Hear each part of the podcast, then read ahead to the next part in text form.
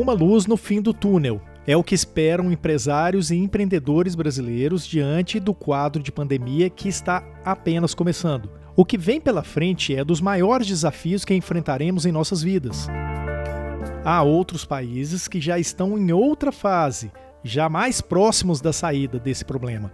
Mas a verdade é que ainda não existe um caminho traçado, uma receita de sucesso. É, e o que vamos trazer para você aqui hoje é o início de uma caminhada.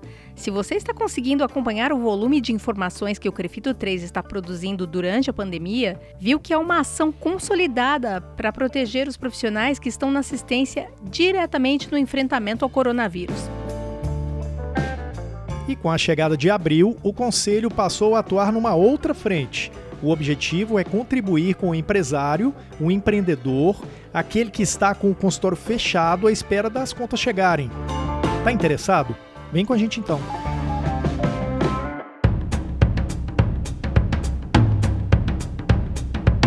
Olá, que bom que você está aqui para a segunda temporada do podcast Físio e TO em Movimento. Tudo que rola na fisioterapia e na terapia ocupacional em um só podcast. Estamos aqui no episódio 53 e estamos em home office. Por aqui a produção de informações não para. Sim, a prova disso, com todas as dificuldades que temos com o trabalho à distância, o podcast movimenta. É, para quem não conhece, é o podcast de jornalismo do Crefito 3, Sim, nós temos dois podcasts. Pois é, então. E mas além de manter esses dois podcasts desde 6 de abril, o Movimenta traz notícias todo dia. Ele ficou curtinho e bem direto, cinco minutos. É o tempo que você precisa para ficar por dentro daquilo que é notícia.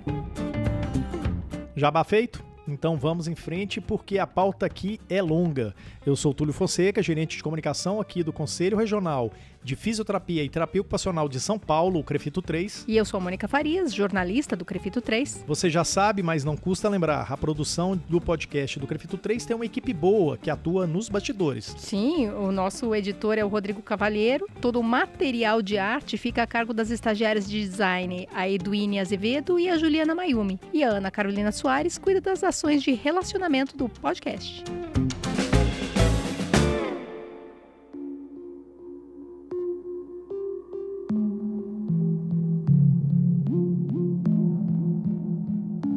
Final de março chegou e aquilo que parecia estar muito longe do outro lado do mundo veio bater na nossa porta. Do outro lado do mundo mesmo, né? Lá na China. O coronavírus veio fazendo o caminho dele até aqui e acabou impondo a quarentena, o isolamento social. E para quem trabalha diretamente com o público, no caso aqui com o paciente, essa situação trouxe muitos problemas. Nesse momento em que muitos estão desesperados, a gente esperava que haveria muitos profissionais apontando o dedo para o Crefito, escrevendo nas redes sociais cobranças do gênero: ah, o Crefito precisa fazer mais alguma coisa por mim, o Crefito poderia ajudar quem perdeu o paciente, o Crefito isso, o Crefito aquilo. É, e o Túlio foi certeiro em dizer que a gente já esperava essas manifestações. E o Crefito já fez muita coisa desde que começou a crise, mas não necessariamente o que as pessoas esperam, porque o Crefito é um órgão público e tem que atuar de acordo com as leis. Mas existe uma margem de manobra dentro da lei que o Crefito pode trabalhar, e isso o Crefito já fez. Assim que a chegada da crise foi ficando evidente, o Crefito 3 solicitou ao COFITO adiar a cobrança das parcelas da anuidade e aqui mesmo decidimos adiar o vencimento das parcelas de acordos. Fomos atrás de maneiras de garantir a atuação segura das equipes que estão enfrentando o coronavírus nos hospitais. Estamos buscando soluções de fornecimento de EPIs, mas isso ainda não é notícia, pois estamos contando com parceiros. Ou seja, o Crefito fez o que o Crefito podia fazer dentro da lei. Mais do que isso, os diretores do Crefito podiam responder na justiça por uso indevido de dinheiro público. E o que o Crefito 3 não pode fazer é consertar ou remediar os resultados nas escolhas que muitos profissionais fizeram ali no passado, né? É, e é nessa hora que muitos profissionais vêm cobrar do Crefito, né? Mas o Crefito não tem nada a ver com seu planejamento de carreira. Isso é uma responsabilidade sua. Pode parecer até bem insensível da minha parte falar isso nesse momento, mas é a verdade os profissionais eles se esquecem que o Crefito existe para garantir que o seu paciente está recebendo o melhor atendimento possível. O Crefito não está aqui para cuidar nem da sua carreira e nem da sua remuneração, está aqui para cuidar do paciente muita gente foi despertar agora que a crise chegou. Ah, se eu tivesse feito isso, ah, se eu tivesse feito aquilo, ah, se eu tivesse me preparado mais. A boa notícia, em meio a tantas más notícias, é que em momentos de queda, eles podem ser importantes para as pessoas reavaliarem a maneira como levaram ou se deixaram levar, né, no campo profissional. E a partir daí começar tudo de novo por um outro caminho. O Crefito 3 recentemente apresentou uma série de quatro lives no Instagram, mostrando as possibilidades de recomeço para muitos fisioterapeutas e terapeutas ocupacionais. A gente trouxe especialistas em gestão de carreira, marketing, telesaúde, para poder te dar um norte. E a gente também conversou com elas para trazer conselhos deles aqui para o podcast. A gente compartilha um pouco desse conhecimento com vocês a partir de agora.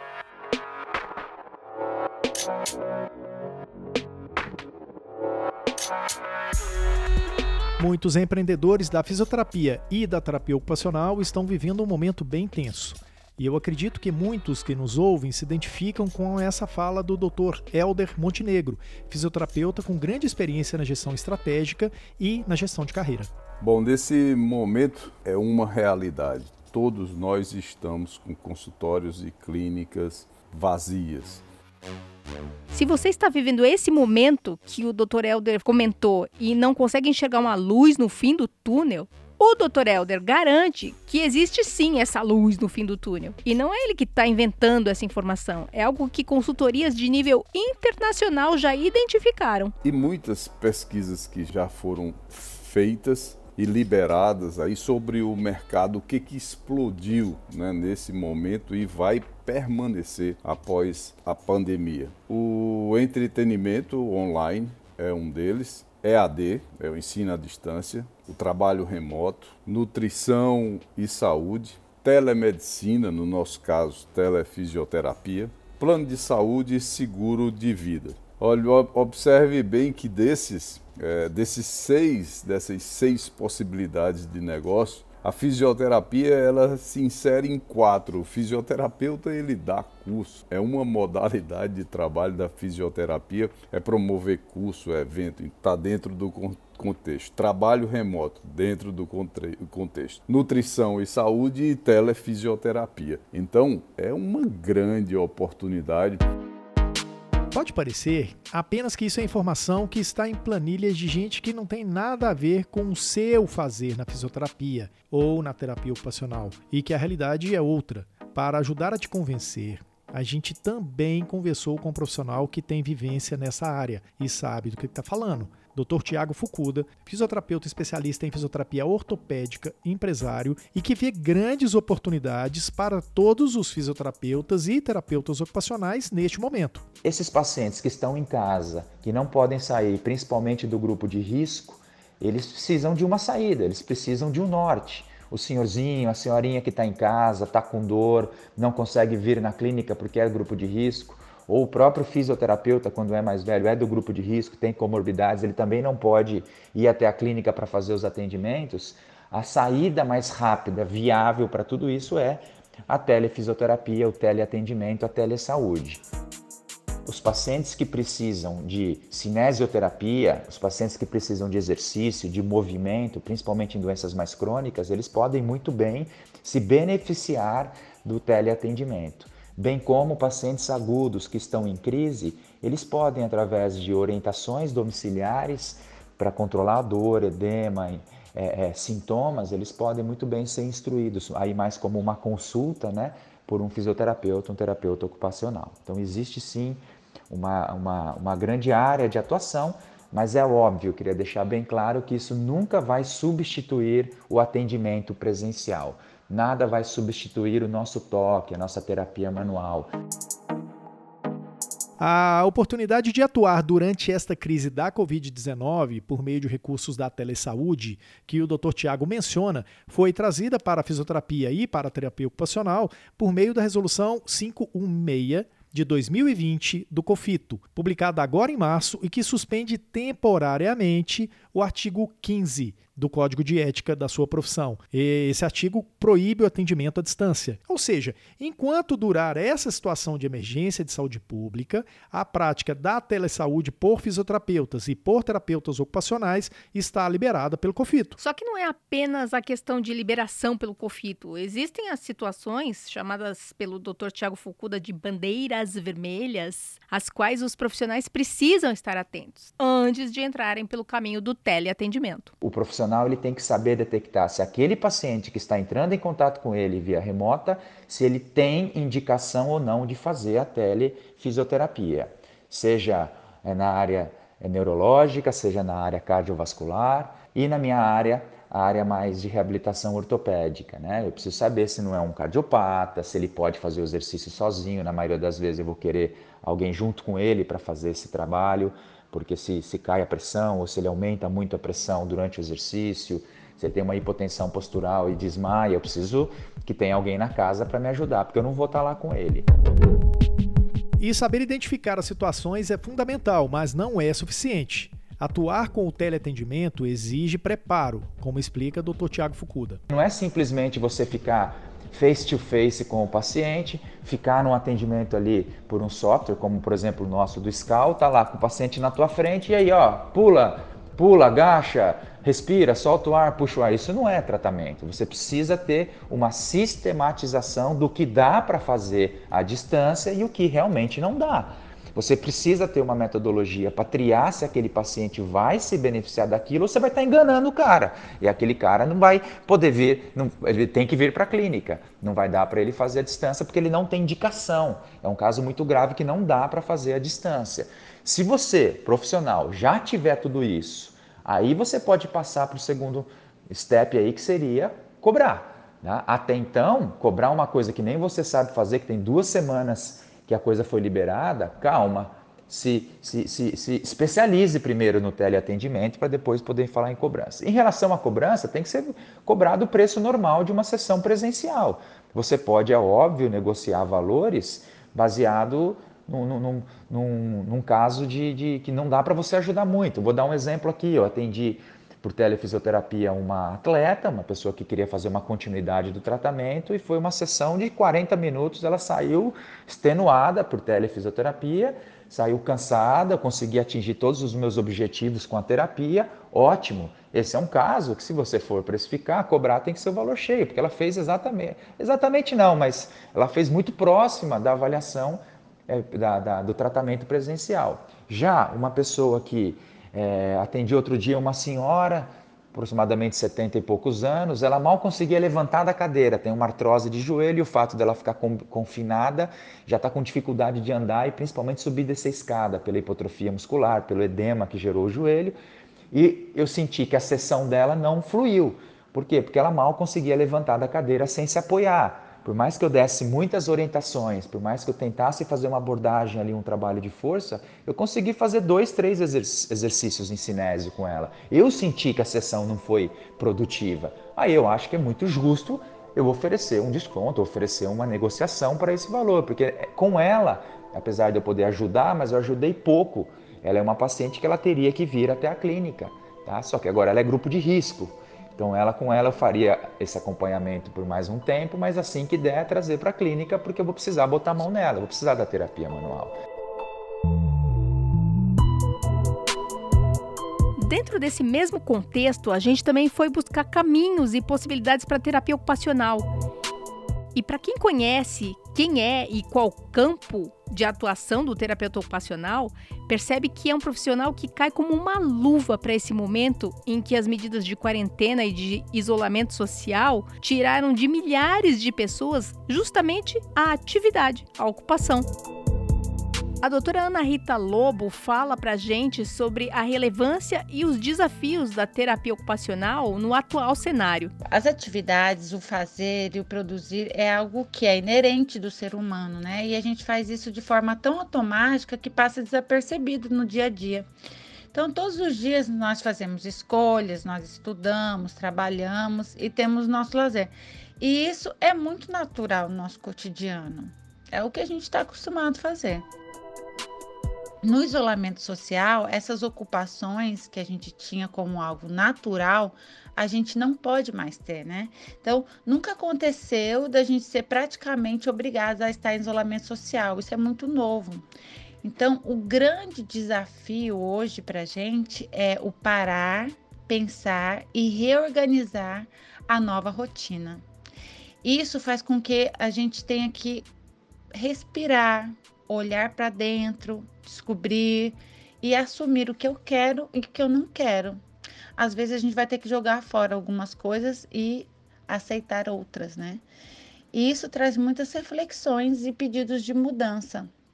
Então, eu acredito sinceramente que o tempo em isolamento social está trazendo é, principalmente desafios pessoais, e isso muitas vezes pode, pode adoecer o, seu, o ser humano. É, esse é o grande desafio.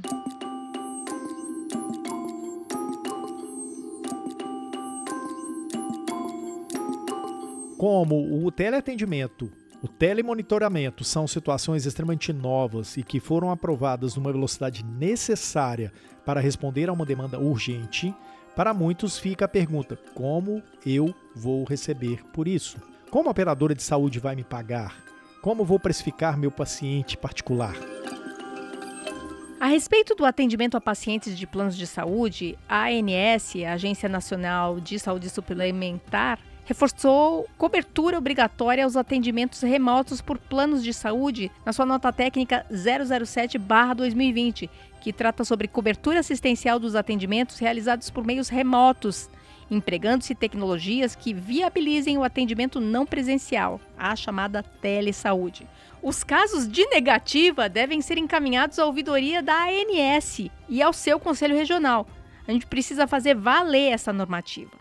Agora, já para os pacientes particulares, o Dr. Tiago Fukuda, ele faz uma reflexão a esse respeito da precificação e cobrança. É óbvio que nós vamos ter que precificar. Existe hoje aí toda um, uma questão solidária dos atendimentos gratuitos. Na verdade, eu não estou chamando de atendimento gratuitos, eu estou chamando de uma consulta gratuita. Por quê? Porque é uma consulta para ajudar. Agora é o momento de ajudarmos a população. Imagina uma pessoa lá que mora numa cidade pequena que não tem físio ou tem físio, mas ele não tem acesso, ele não pode sair de casa que, que ele vai fazer? Eu preciso entrar na casa dele para fazer uma consulta. E de forma solidária, num primeiro momento, uma consulta mais rápida, de 15, 20 minutos online, tá? por telesaúde. Depois, se ele quiser fazer um programa de tratamento com você, aí os, os tratamentos têm que ser cobrados. Você precisa precificar isso porque nós temos nossas contas e é toda uma, é uma, toda uma experiência, é todo o nosso conhecimento que você está transmitindo. Não presencial, mas por internet por, por intermédio aí de um software, né? E, e, então, sem dúvida que você tem que cobrar pelos atendimentos. A questão é como cobrar. Você acha, fisioterapeuta, terapeuta ocupacional, que com 15, 20 dias de uma liberação de, da, da, da aprovação para atendermos à distância, você já tem um algoritmo, você já tem uma metodologia para atender bem o seu cliente e fazer exatamente o que você fazia presencial? Então, antes de pensar em cobrar, em como ganhar com isso, o que eu sugiro é que você invista no teu currículo.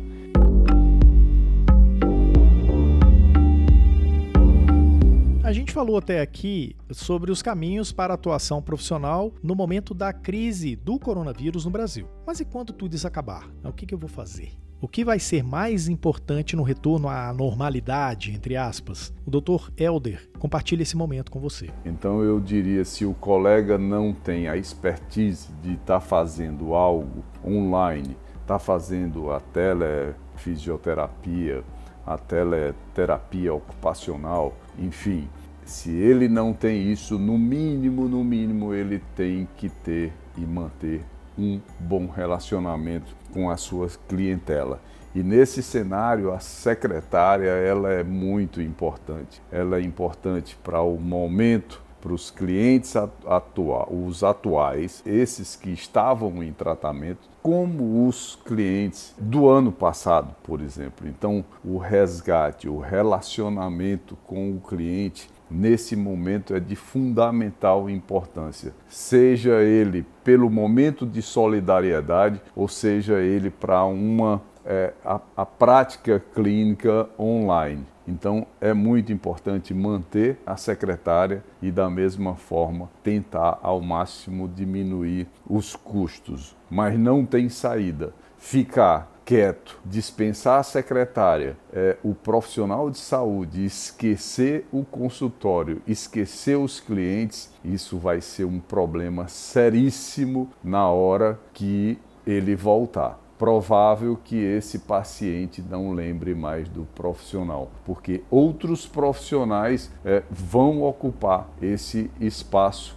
o espaço online. Então é bom ficar bem claro que a coisa muda completamente e numa velocidade muito acelerada. Nós do Crefito 3, a gente espera que essa experiência e esse conhecimento que a gente trouxe né, dos nossos entrevistados inspirem vocês a ação, a mudança e uma reflexão sobre o caminho que a sua carreira estava tomando e para onde você quer que ela caminhe agora, quando tudo isso acabar.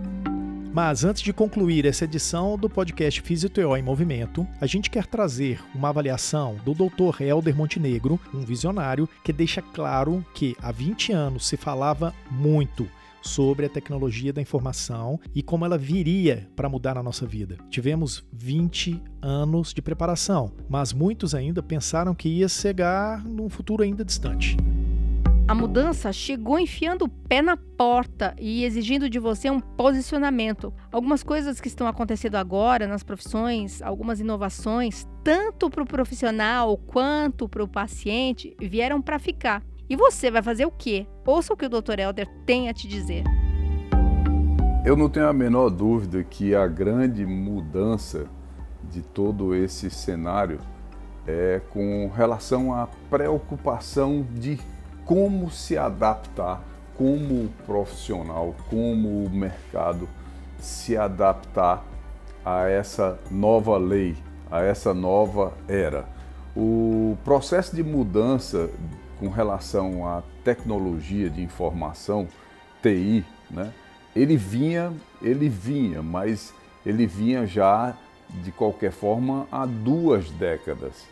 E a gente alertava e especialistas falavam que é preciso mudar e que vai ocorrer mudança na área de tecnologia de informação, na área de comunicação, que o mundo está mudando, enfim. E vem uma guerra dessa e ela provoca essa mudança em questão de semanas. Então eu não tenho a menor dúvida que o grande alerta, o grande, a grande mudança para nós, os profissionais, o profissional liberal, o profissional da área de saúde, é que realmente a ficha caiu agora para muitos e estão vendo que ou ele se insere nesse cenário de tecnologia de informação, de ter acesso a plataformas, a software, a tudo está emparelhado, a rapidez, a informação, chegar a essa informação com precisão, com técnica, com processos na casa do seu cliente, eu tenho certeza absoluta que essa será a grande mudança.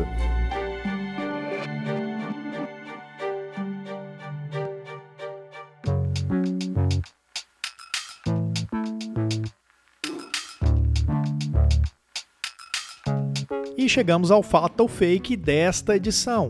Toda semana lançamos três questões para testar os seus conhecimentos. Vamos trazer três afirmações para saber se os profissionais estão ligados nas pegadinhas.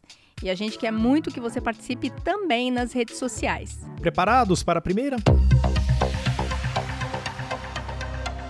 Mônica, diz Oi. pra gente se é fato ou fake. Em tempos de isolamento social, pandemia e problemas relacionados ao coronavírus, tudo muda. É preciso reaprender a trabalhar e oferecer melhor assistência aos pacientes. Essa pergunta aí, essa afirmação é tipo sandálias da humildade, né? E a resposta é que é fato.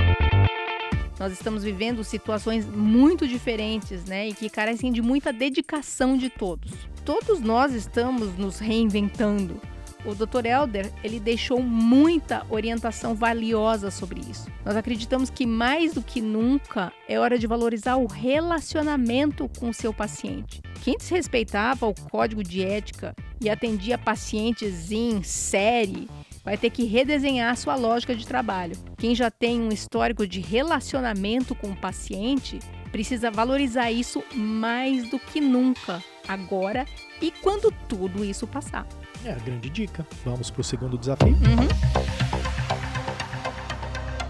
A nova resolução do COFITO, que trata sobre telesaúde, traz a precificação adequada para o atendimento de cada profissional. É, Não, né? É- Esse é fake da, assim, forte. Essa é uma fake com força. Bem parecida com aquelas de grupo de WhatsApp que circulam por aí. A resolução trata sobre os termos de teleconsulta, telemonitoramento e teleconsultoria. O COFITO, ele já tem o referencial de procedimento da sua profissão. Os valores em relação ao referencial que já está publicado ficam inalterados. O que muda está no final da resolução. O COFITO autoriza o profissional a prestar serviço de forma gratuita, sem cobrança de honorário, cabendo a decisão quanto à graciosidade do atendimento a cada profissional. O Dr. Tiago Fukuda até mencionou, até falou sobre isso. Quer dizer, a decisão de cobrar ou não, de quanto cobrar ou não cobrar, é de cada profissional. E ferramentas para isso já existem. E para fechar, a terceira afirmação do dia. Com a resolução 516, todos os procedimentos realizados por fisioterapeutas e terapeutas ocupacionais podem ser realizados à distância. É fato ou é fake? Bom, isso é fake, né? Fisioterapeutas e terapeutas ocupacionais, eles são profissionais de primeiro contato. Muito bonito esse termo, mas o que ele significa? É um profissional de primeiro contato que tem a capacidade e a responsabilidade de avaliar, realizar diagnóstico terapêutico, prescrever, executar o tratamento e encaminhar o paciente à alta ou a outros profissionais, se for necessário. Quem define a conduta, a forma de aplicação e tudo mais é você, profissional. Responsabilidade é sua. Trate do seu paciente com responsabilidade e com sabedoria. Então, como eu gostei de fazer essa edição do podcast, né? espero que você que está com a gente até este momento tenha entendido o valor da sua profissão e o peso dela para a sociedade. O seu paciente confia em você. Não o decepcione e nem preste atendimento inferior ao que ele merece ou precise.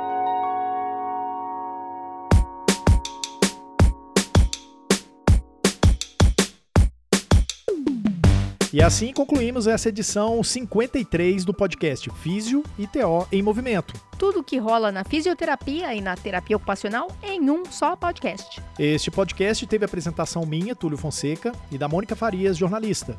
E a edição de áudio é do Rodrigo Cavalheiro. Gostou do conteúdo? Compartilhe. Até a próxima semana. Até!